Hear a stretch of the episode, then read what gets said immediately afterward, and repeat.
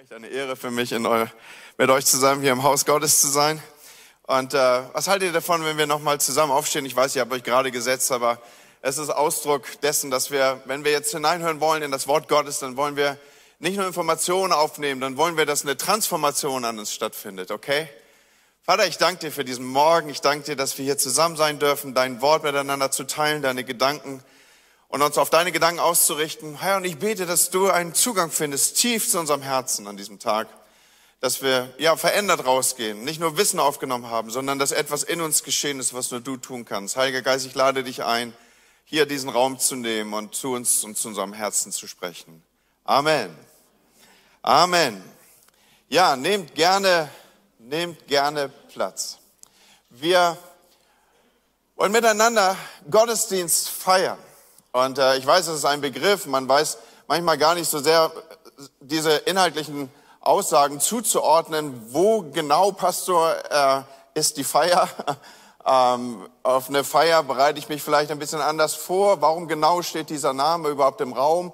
Warum steht er über den Gottesdiensten, zu denen die Christen zusammenkommen? Und äh, das waren so Gedanken, die ich in einer Zeit hatte, ihr wisst, dass ich im Sabbatical war, wo ich so ein paar Dinge grundsätzlich für mich aufgerufen habe. Und das, was wir heute Morgen miteinander teilen, ist, miteinander teilen, ist, ist geboren aus, aus, aus dieser Zeit, wo ich Dinge auch reflektieren konnte. Und habt ihr gewusst, das ist so ein Einstieg, den ich hier platzieren möchte, dass, dass die frühe Gemeinde einfach nur zur Textlesung zusammenkam. Also da war gar kein Titel, da war auch keine angekündigte Reihe und in den nächsten vier Wochen sprechen wir über die Schuhgröße des Antichristen oder sowas, sondern, sondern man kam einfach zusammen, um das Wort zu lesen. Und wir lesen äh, zum Beispiel im Alten Testament einen Zusammenhang ähm, von, von Esra, dass er anfing, äh, aus dem Gesetz des Herrn vorzulesen für das ganze Volk. Und ich weiß nicht, ob ich euch diese, diesen Zusammenhang aufrufen kann. Das Volk fing an, sich zu freuen über diese Textlesung. Und andere fingen an zu weinen. Und das heißt, es war nicht mehr zu unterscheiden zwischen Weinen und Freude, aber es wird beschrieben, dass es laut war. Man war, man war einfach im, in der Textlesung hatte man eine intensive und tiefe Gottesbegegnung. Und der Gleiches gilt im Übrigen für, für das Zusammenkommen um das Mahl herum um das Abendmahl herum. Die, die Menschen kamen zusammen und die Bibel berichtet uns im neutestamentlichen Kontext davon, dass hin und her in den Häusern traf man sich und man hatte eigentlich nur eine Agenda, nämlich das Mahl miteinander zu feiern. Nun lesen wir in der Apostelgeschichte, dass man auch, dass da auch Gebet bei war, aber wir wissen, dass es der Gewohnheit nach äh, die Gebetsstunde am, am, am Freitag in der Säulenhalle Salomos war. So, man traf sich hin und her in den Häusern und man brach dort das Brot. Es war, es war also Ne, man traf sich und man sagte, hey, was hast du denn heute Abend vor? Und man hat gesagt, du, wir treffen uns zum Abendmahl. Und, und die Leute waren da. Es war Partytime. So, man, man kam zusammen um diese, um, um diese Kontexte herum. Und ich will versuchen, uns das heute Morgen ein wenig anzutragen. Und ich will mal schauen, was ist denn das Geheimnis dahinter? Warum hat man das nicht versäumt? Warum hat man intentional gedacht, ich muss dabei sein? Ich, es ist etwas, was, was nicht an mir vor, vorbeilaufen soll. Ich lese dazu einen Text aus Markus 14. Während sie aßen, nahm Jesus ein Brot, lesen wir hier, sprach das Dankgebet, brach das Brot in Stücke und gab es ihm mit den Worten, nehmt und esst, das ist mein Leib. Anschließend nahm er einen Becher Wein, dankte Gott und reichte ihn seinen Jüngern. Sie tranken alle daraus. Und Jesus sagte, das ist mein Blut, mit dem der neue Bund zwischen Gott und dem Menschen besiegelt wird. Er wird zur Vergebung ihrer Sünden vergossen. Ich versichere euch, von jetzt an werde ich keinen Wein mehr trinken, bis ich ihn wieder in Gottes Reich trinken werde. Halleluja. Danke, Jesus, für biblische Getränke, die bis in die himmlischen Orte hineinreichen, oder?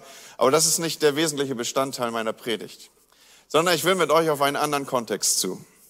Die Situation, die hier Abbildung findet für die, die damit vielleicht nicht so vertraut sind, es ist ein traditionelles Fest, der Israeliten. Einmal im Jahr feiern sie das miteinander. Es wurde wieder und wieder begangen. So, man, man gab es weiter über die Generation, in die nächste Generation hinein. Seit Jahrhunderten feierte man es. Nichts war weniger vertraut als diese rituellen Zusammenkünfte, die sich um das sogenannte Passafest gruppierten. Ein Fest, das im Rahmen der Familie gefeiert wurde. Wir müssen uns vorstellen, das war es war, es war, stand einfach mit im Raum, dass, dass wann immer dieses Fest zum Aufruf kam, man feierte es nicht alleine. Man schlachtete ein Lamm und dieses Lamm war zu viel für einen Single-Haushalt und vor dem Hintergrund, ganz abgesehen davon, dass es davon wenig gab in damaligen Tagen, kam man zusammen und man lud so viele Leute ein, dass am Ende auch garantiert nichts überblieb. Und dann, dann teilte man das Essen und die Dinge miteinander und es waren noch mehrere Bestandteile, die zu diesem traditionellen Mahl gehörten. Vieles davon, da haben wir heute so keinen Zugang mehr zu. Aber was ich platzieren möchte, ist, es war ein Mahl der Erinnerung. Ein Mahl an das, was Gott getan hatte. Und diese Erinnerung, sie reichte weit zurück in die Geschichte des Volkes. Das Volk Israel war einst in ägyptischer Sklaverei und Gefangenschaft. Und Gott hatte es aus dieser Gefangenschaft herausgeführt. 430 Jahre der Unterdrückung. Und dann kommt der Tag, wo Gott seinem Volk Freiheit schenkt.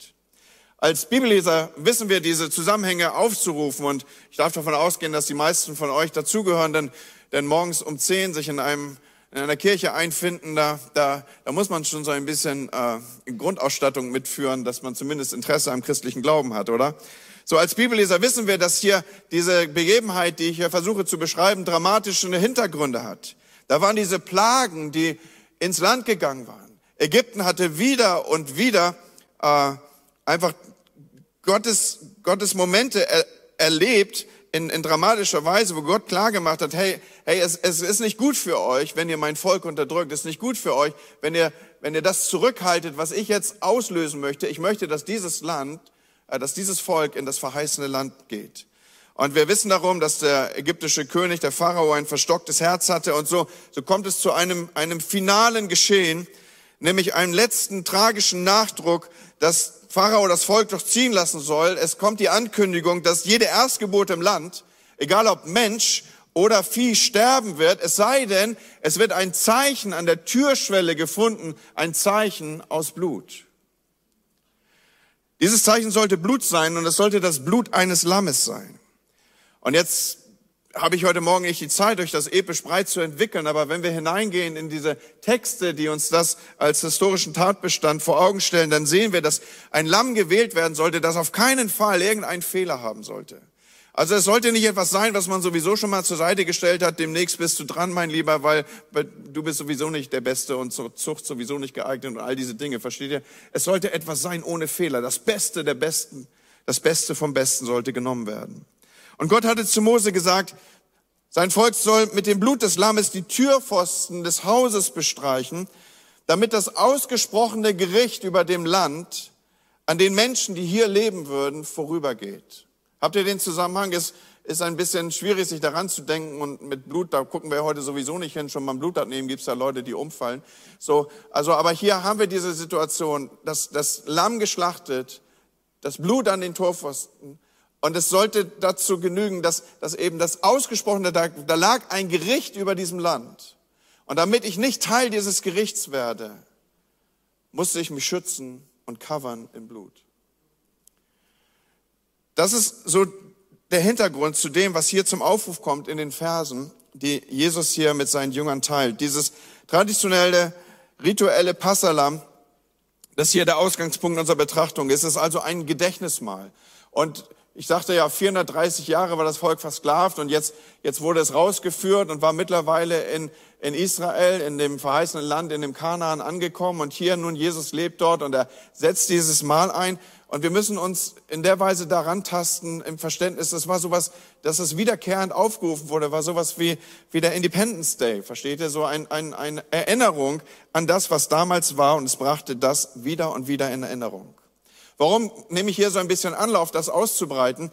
Weil in der Grundstruktur dieses Mahl, das Passamal, ein freudiges Mahl war. Warum war es ein freudiges Mahl? Weil es eben reflektierte auf eine, ein freudiges Ereignis, nämlich die Befreiung aus dem Land, die Verschonung durch das Gericht oder unter dem Gericht und das Hinausführen äh, in und hinein in ein verheißenes Land. So, es war in der Grundstruktur, war das Passafest ein absolutes Freudenfest und man, man, man, man kam nicht in schwarz gedeckter Kleidung zusammen und zog sich irgendwie eine Trauerhaube auf, sondern man freute sich darauf, dass man miteinander dieses Gedenken feiern durfte.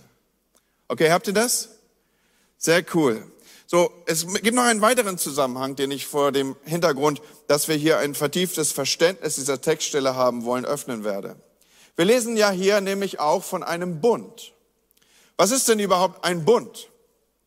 Nun, das ist nicht B-U-N-D, also äh, Leute, die auf die Straße gehen, damit die Schmetterlinge überleben und die Brücken nicht so massiv ausgebaut werden, sondern Bund heute eigentlich gar nicht mehr so verständlich, oder? Vielleicht noch so als, als Ehebund haben wir die Vokabel irgendwie im Gebrauch.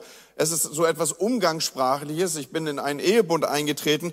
Aber im tiefsten Sinne des Verständnisses, im tiefsten Sinne des Wortes, haben wir es mit einer Generation zu tun, die den Wort und das Wort Bund eigentlich nicht mehr zu wechseln weiß. Wir verstehen eigentlich nicht mehr, was das bedeutet, denn ein Bund, so in der damaligen Zeit und im Verständnis der damaligen Tage, war etwas, das eigentlich unlösbar war. Es war eigentlich etwas, das nur durch Tod auflösbar war. Und nicht zuletzt unsere Scheidungspraxis führt uns immer wieder vor Augen, dass der Begriff für uns eigentlich heute in dem Sinne des Wortes gar nicht mehr verständlich ist.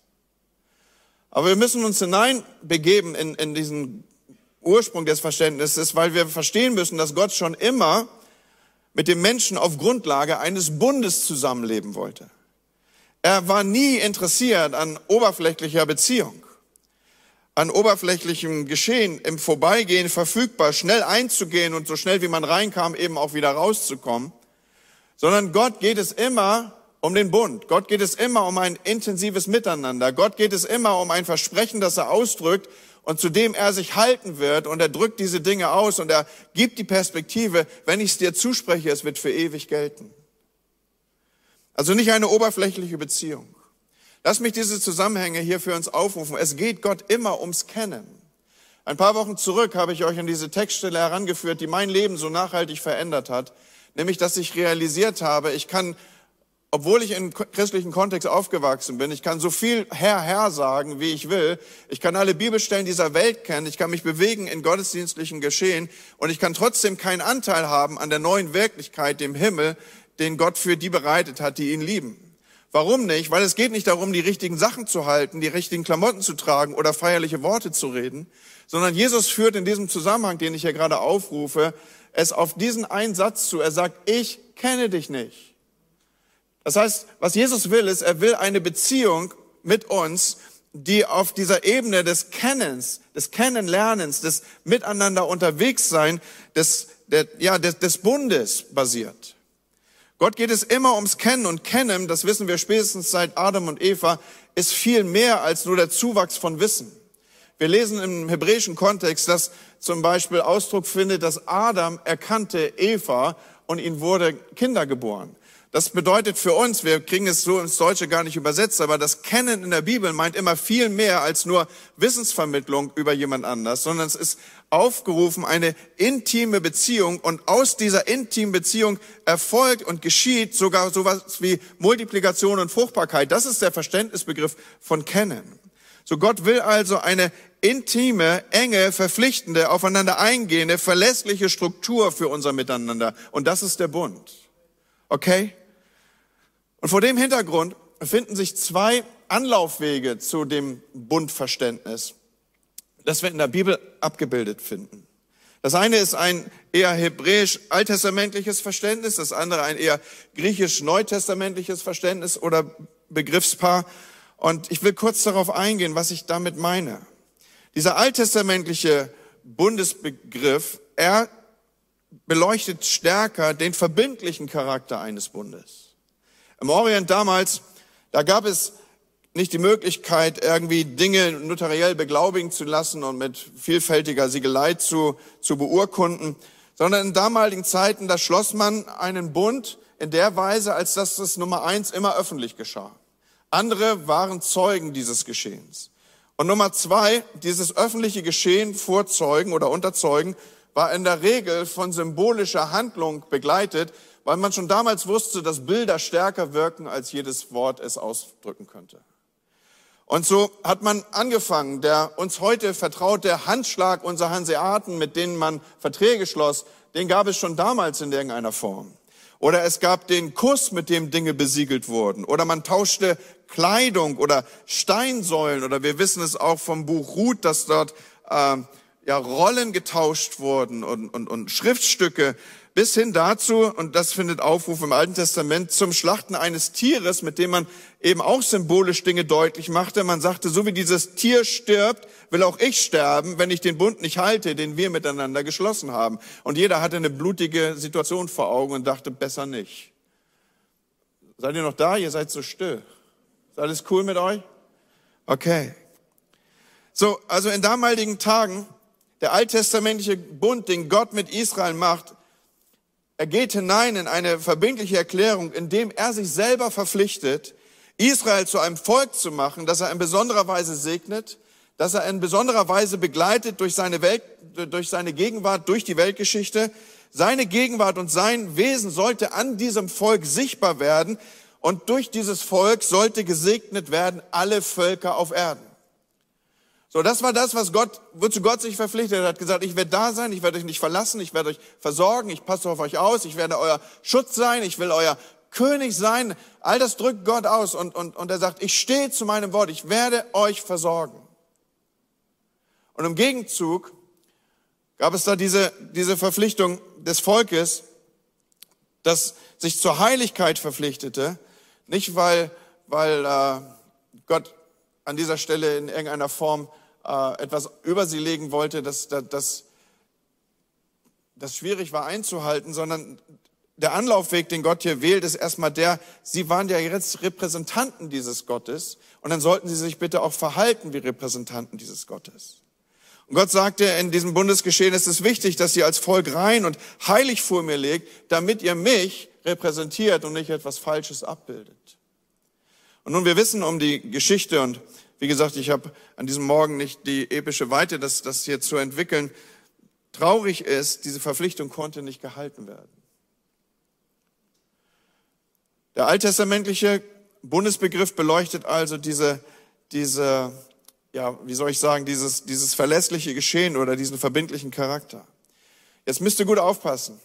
Ich weiß, es ist ein bisschen, ein bisschen eine Lehrpredigt hier heute Morgen oder mehr so interaktives Wort auslegen. Ne? So, also der neutestamentliche äh, Bundesbegriff, er beleuchtet und betont im Gegensatz zum alttestamentlichen Verbindlichkeitskontext eher den Testamentsgedanken.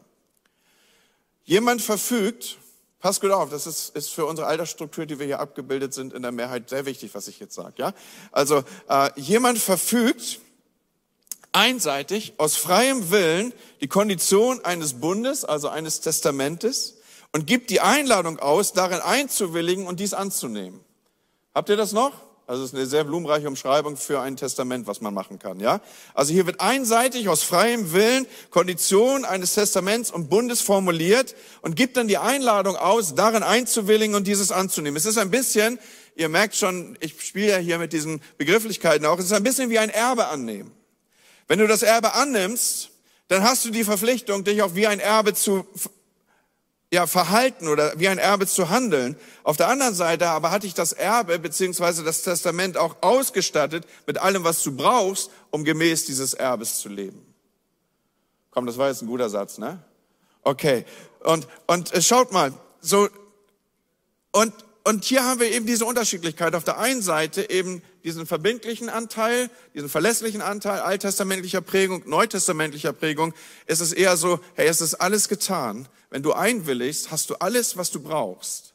Aber bitte verhalte dich auch entsprechend. Versteht ihr? Das sind so diese beiden äh, Begriffspaare oder dieser Zugang zu diesem Bundesverständnis.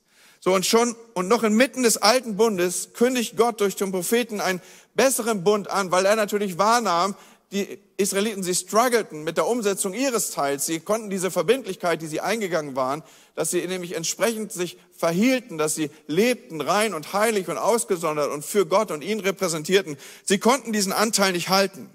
Und so schon inmitten des noch alten Bundes kündigt Gott durch den Propheten einen besseren Bund an, der nicht mehr davon geprägt sein würde, dass man ihn nicht halten kann. Und das finden wir ausgerückt in Jeremia 31. So spricht der Herr, es kommt die Zeit, in der ich mit dem Volk Israel und dem Volk Juda einen neuen Bund schließe. Er ist nicht mit dem zu vergleichen, den ich damals mit ihren Vorfahren schloss, als ich sie bei der Hand nahm und aus Ägypten befreite. Denn diesen Bund haben sie gebrochen, obwohl ich doch ihr Herr war. Schaut mal, Gott reflektiert darauf, obwohl ich doch eigentlich alles getan hatte. Der neue Bund, den ich dann mit dem Volk Israel schließe, wird ganz anders aussehen. Ich schreibe mein Gesetz in ihr Herz. Es soll ihr ganzes Denken und Handeln bestimmen. Ich werde Gott sein und sie werden mein Volk sein. Hey, das ist so großartig. Ich schreibe mein Gesetz in ihr Herz. Ich werde Bezug nehmen auf ihr Denken und ihr Denken wird ihr Handeln konditionieren. Das ist ja das, was diese Textstelle hier innerlich zum Aufruf bringt. Ich werde da sein, ich werde ihr Gott sein und es wird eine Beziehung. Sie werden mein Volk sein. Hier ruft er wieder den Zusammenhang der Beziehung auf. So, warum nehme ich hier so Anlauf, wenn ich doch die, die, die Predigt so ein bisschen unter den Titel gestellt habe, warum feiern wir eigentlich Abendmahl? Weil diese Dinge, die ich hier eben für uns sichtbar gemacht habe, sie bilden den Hintergrund und den Kontext ab, auf den Jesus seine Worte stützt, als er die Jünger zum Passafest einlädt. Und noch einmal, während sie aßen, nahm Jesus ein Brot und sprach das Dankgebet. Jeder Jünger hatte diese ganzen Geschehnisse von was ist ein Bund und wie sieht das aus und Passa und Befreiung und Exodus und rausgeführt und Plagen und Gerichtgänger uns vorüber. Sie hatten es vor Augen. Und während sie aßen, nahm Jesus ein Brot, sprach das Dankgebet, brach das Brot in Stücke und gab es ihm mit den Worten, nehmt und esst, das ist mein Leib. Anschließend nahm er einen Becher, dankte Gott und reichte ihn seinen Jünger. Sie tranken daraus. Das ist mein Blut, mit dem der neue Bund zwischen Gott und Menschen besiegelt wird. So, jetzt sind wir also in diesem Geschehen, das Jesus hier für seine Jünger aufruft. Und bleiben wir einen Moment in diesem Text stehen. In Vers 22 heißt es, Jesus nahm ein Brot, brach es in Stücke, sprach diese Worte, nehmt und esst. So, mit dem Brot aß man beim jüdischen Passafest das sogenannte Passalam. Das Passalam, es bildete den Hauptteil dieses rituellen Mahles. Warum sagt Jesus eigentlich kein Wort vom Lamm? Und tatsächlich entdecken wir, dass im ganzen Abendmahlsbericht, der hier Aufruf findet, im gesamten Abendmahlsbericht ist keine Rede vom Lamm. Der Grund ist, es gab überhaupt kein Lamm in diesem Fest, das Jesus hier mit seinen Jüngern begeht. Warum gab es gar kein Lamm? Schaut mal, die Bibel gibt uns eine sehr genaue Zeitanweisung, wann das geschah. Es war am, am Donnerstag es war der Tag, bevor Jesus gekreuzigt wurde. Die Schlachtung der Passalämmer erfolgte am ersten, erfolgte erst am Nachmittag des Freitags. Der Samstag war dann geprägt durch das Sabbatgeschehen und man beging dieses Fest, also am Vorabend des Sabbats. Man, man ging da rein und die, die Lämmer wurden traditionell geschlachtet am Freitagnachmittag, sodass sie dann am Abend für das Passafest zur Verfügung standen. Das, was wir hier zum Aufruf bringen, das Geschehen, ist, ist der Donnerstag. So, es gab noch gar keine Lämmer. Eigentlich, eigentlich wird zu diesem Zeitpunkt klar, Jesus feiert kein klassisches Passafest, sondern er setzt etwas Neues, er setzt etwas anderes ein. Wenngleich für die Jünger die Symbolik ganz, ganz kraftvoll gewesen sein muss.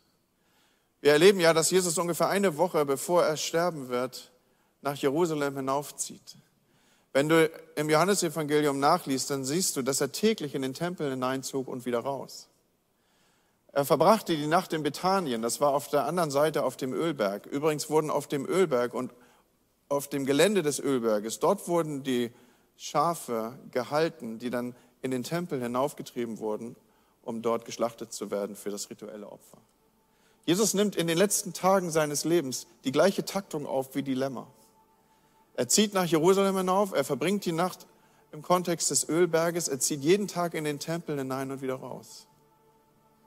Und jetzt feiert er am Donnerstagabend das Abendmahl, beziehungsweise das, was er einsetzt als Abendmahl. Und es ist kein Lamm da. Und der Grund, warum kein Lamm da ist, ist, weil er selber würde das Lamm sein.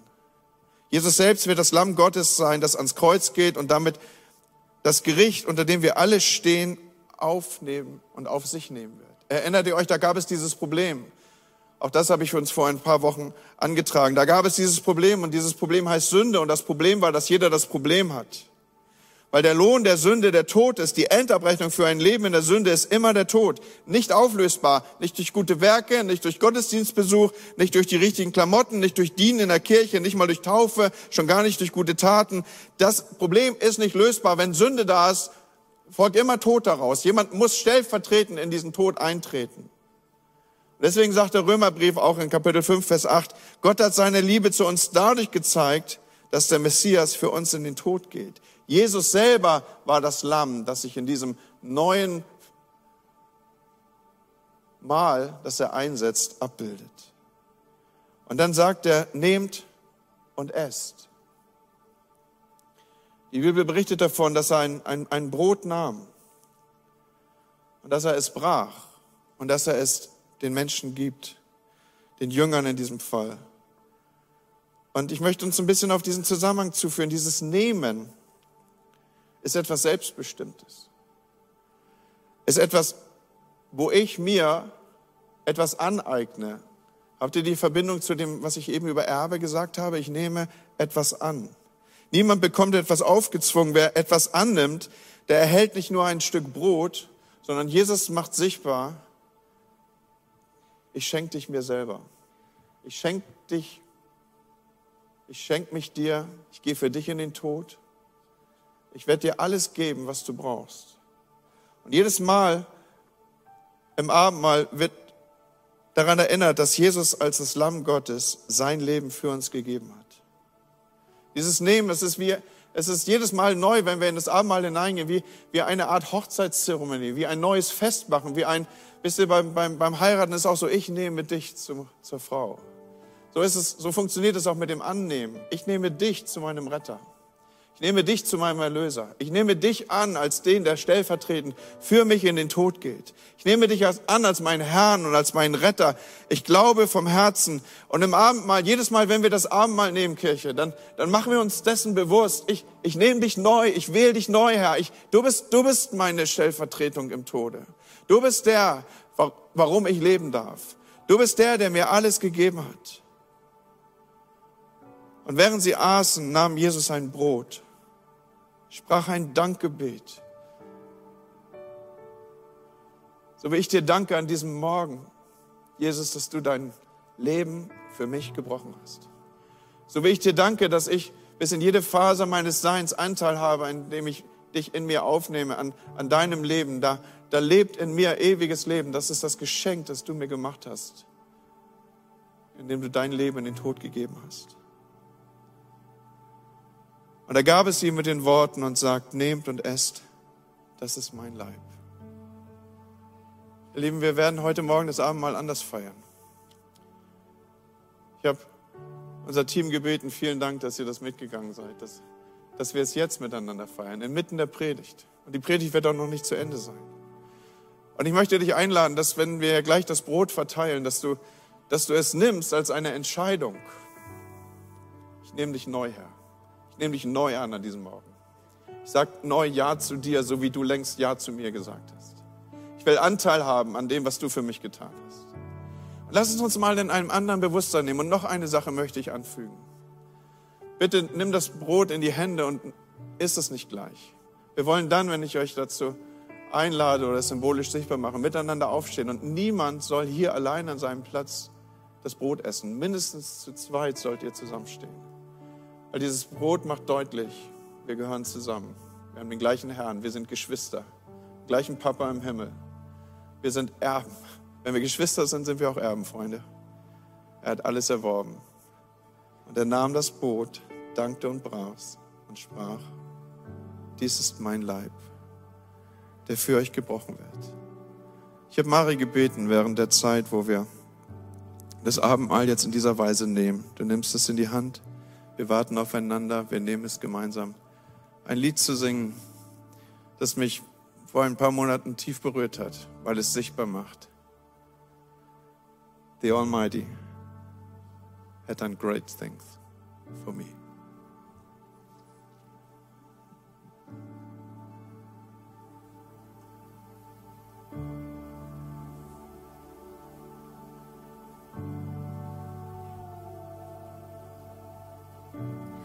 My soul magnifies the Lord. My spirit rejoices in God, my Savior.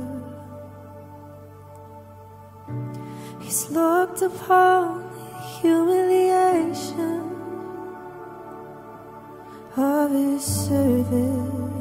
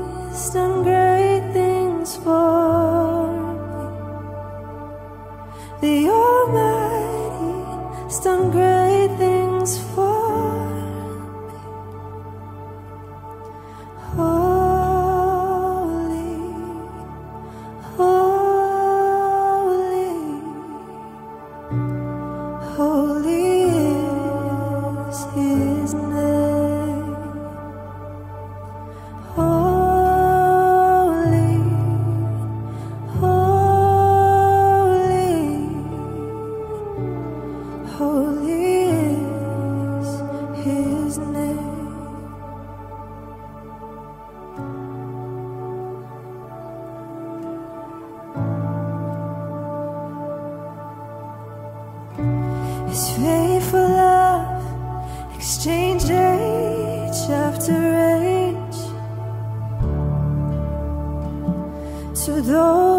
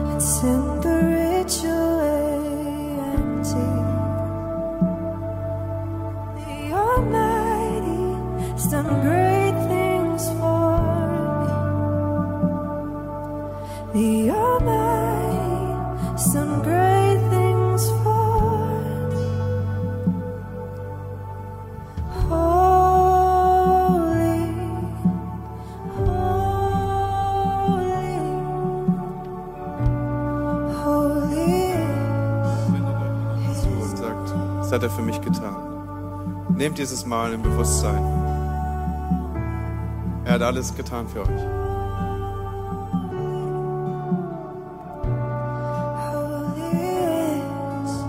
Holy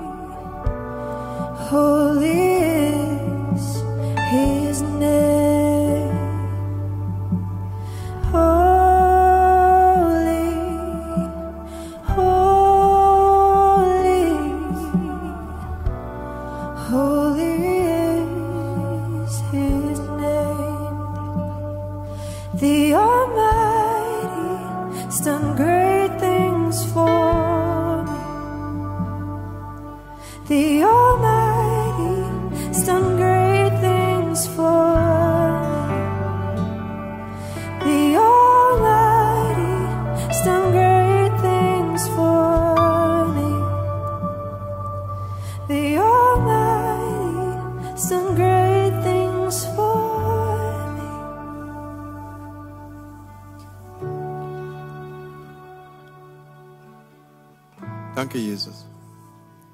Danke für das, was du für uns getan hast. Darf ich euch einladen, euch zu setzen? Denn wenn wir die Verse nochmal aufnehmen, dann lesen wir davon, anschließend nahm er einen Becher, dankte Gott und reichte ihn seinen Jüngern. Sie tranken daraus und Jesus sagte, das ist mein Blut, mit dem der neue Bund zwischen Gott und den Menschen besiegelt wird. Nun, ich habe vorhin im eingangs schon gesagt, das ist etwas, da haben wir heute nicht mehr so Umgang zu mit, mit, mit Blut und so weiter. Der Hebräerbriefschreiber, er erklärt uns im Hebräerbrief den Zusammenhang ein bisschen. Er sagt, schon der alte Bund wurde erst rechtskräftig, nachdem er mit Blut besiegelt war. Als Mose dem Volk Israel alle Gebote des Gesetzes mitgeteilt hatte, nahm er das Blut von Kälbern und Böcken, vermengte es mit Wasser und besprengte mit Hilfe von Isopzweigen und roter Wolle das Gesetzbuch und das ganze Volk. Und dann sagte er, dieser, dieses Blut besiegelt nun den Bund. Und deswegen ist es dem, dem äh, Hebräerbriefschreiber so wichtig, uns als neutestamentliches Gottesvolk diesen Zusammenhang auch sichtbar zu machen. Wie gesagt, ein Bund wurde erst rechtsfähig, wenn er mit Blut besiegelt war. Und so lesen wir dann in Hebräer 12, ja, ihr seid zu Jesus selbst gekommen, der der Mittler zwischen Gott und Menschen des neuen Bundes ist. Er hat diesen in Kraft gesetzt, um euch von eurer Sünde zu reinigen und hat am Kreuz sein Blut vergossen. Hier wird dieser Zusammenhang sichtbar gemacht, dass der neue Bund, der Einsetzung findet, eben auch beglaubigt ist durch Blut. Und wenn wir das Abendmahl, das wir hier regelmäßig einander feiern, als ein Erinnerungsmahl für uns aufrufen, als unseren Independence Day, dann werden wir regelmäßig darin daran erinnert, dass wir befreit wurden. Wir werden daran erinnert, ich habe es eben sichtbar gemacht, dass, dass Jesus das Lamm Gottes ist. Das Mal, das er einsetzt, macht sichtbar, er selber ist das Lamm, das für uns in den Tod geht, das für unsere Sünden starb und vor allem, und darauf möchte ich den Fokus richten, denn es ist ja wie das alte Passafest ein Freudenfest war, so ist auch das Abendmahl heute ein Freudenfest, das von tiefer intrinsischer Freude gestützt sein darf. Und der Grund, warum dies so ist, ist, weil es nicht nur darum geht, sich zu, an, an, das Lamm zu erinnern und an die Befreiung zu erinnern und vielleicht Versklavung und das Leben vor Christus aufzurufen, sondern es ist vor allem eine Erinnerung daran, wir leben in einem neuen Bund. So das Abendmahl, der Apostel Paulus macht es sichtbar, ist eigentlich drei Dingen zugeschrieben oder für drei Dinge ähm, in guter Weise zu gebrauchen. In 1. Korinther 11 lesen wir von den Dingen, so oft ihr dies tut, verkündigt ihr den Tod des Herrn. Dann lesen wir davon, dass wir einander prüfen sollen und wir lesen von diesem Zusammenhang, dass wir das so lange tun sollen, bis Jesus wiederkommt.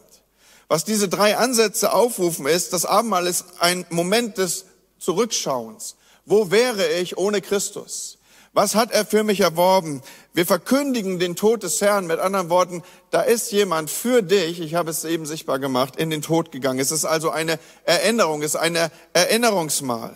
Es ist ein Rückschauen auf das, was war und an etwas, an das man sich erinnert. Und was wir hier in Erinnerung bringen, ist, ich habe keine Schuld mehr.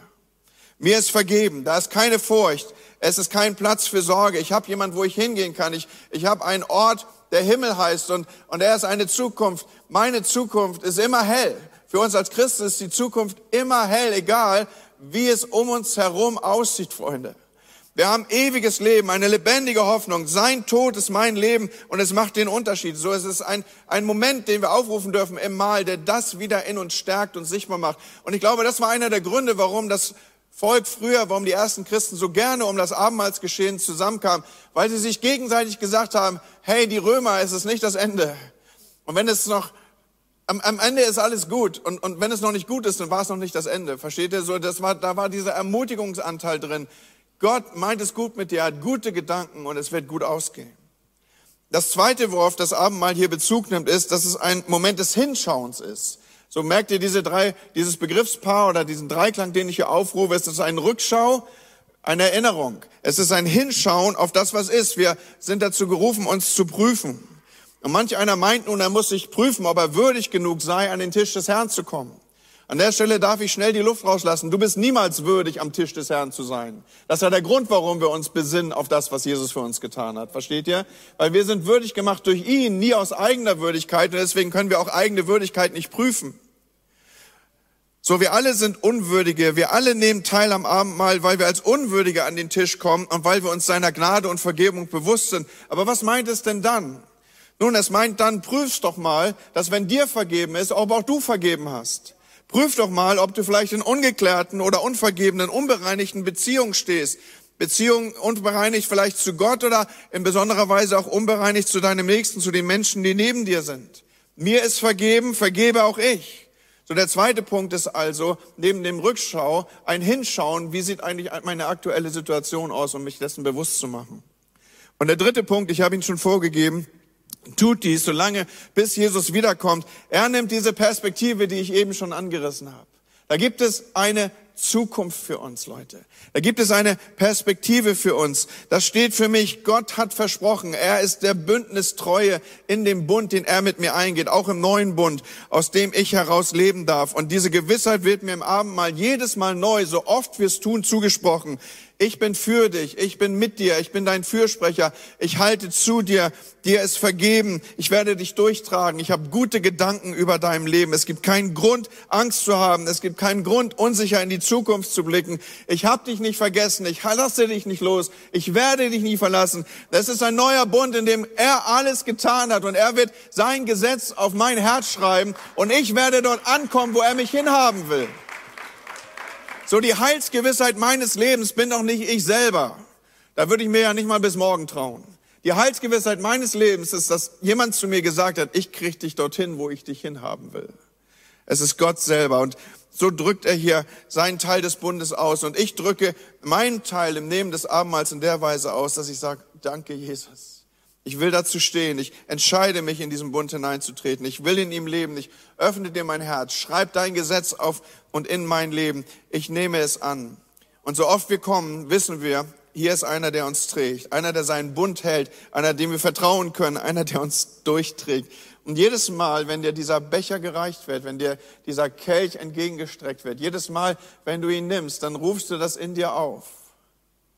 Danke dass du mich zu allem befähigt hast, was du von mir erwartest. Ich nehme das Erbe an, weil ich ausgestattet bin mit allem, was ich brauche, um das Erbe zu leben. Das ist das Neue Testament. Dies ist mein Blut, mit dem der neue Bund zwischen Gott und dem Menschen besiegelt wird. Und der neue Bund macht sichtbar, ich werde alles tun. Ich werde mein Gesetz in dein Herz schreiben. Ich werde dich zu dem formen, was du sein sollst. Ich habe dich in meiner Hand und niemand wird dich aus meiner Hand reißen. Und Freunde, was immer Gott in seinen Händen hatte, war am Ende sehr gut. Das ist der Moment, wo wir den Becher nehmen wollen. Ich möchte die Helfer was Abendmahls bitten, es auszuteilen. Wir werden dieses Lied noch einmal aufnehmen und dann hineingehen in den Lobpreis. Normalerweise ist das ja so ein Moment, wo wir auch einen Aufruf platzieren in die Kirche hinein mit der Einladung, Christus anzunehmen. Weißt du, wenn du an diesem Morgen das Abendmahl für dich in dieser Weise nimmst, dass du sagst, ich nehme dich an, Jesus, dann hast du eigentlich symbolisch alles schon ausgedrückt was du mit Worten hättest nachbeten können. Ich nehme dich an als meinen Retter und Erlöser. Ich nehme wahr, dass du in mein Leben investierst und mir alles gibst, was ich brauche. Ich entscheide mich an diesem Morgen, alle meine Sorgen auf dich zu werfen, weil du für mich sorgst. Ich entscheide mich zu einer Beziehung mit dir.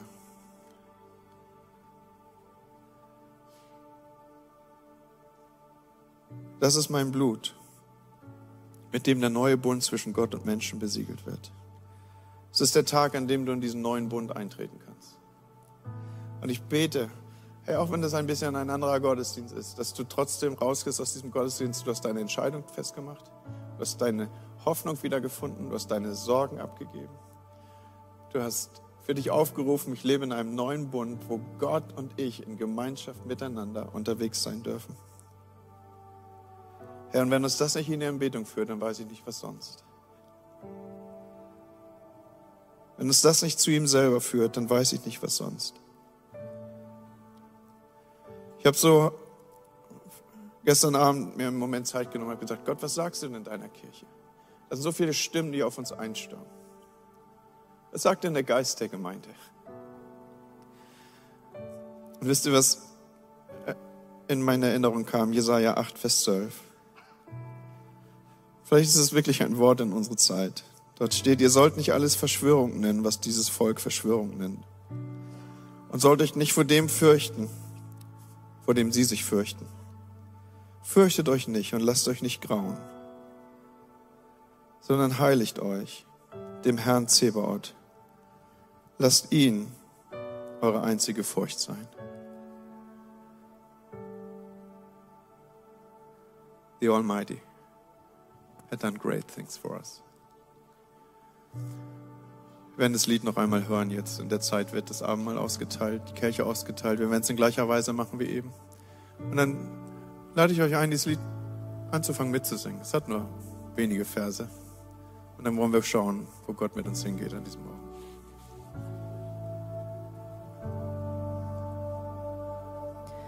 The Almighty some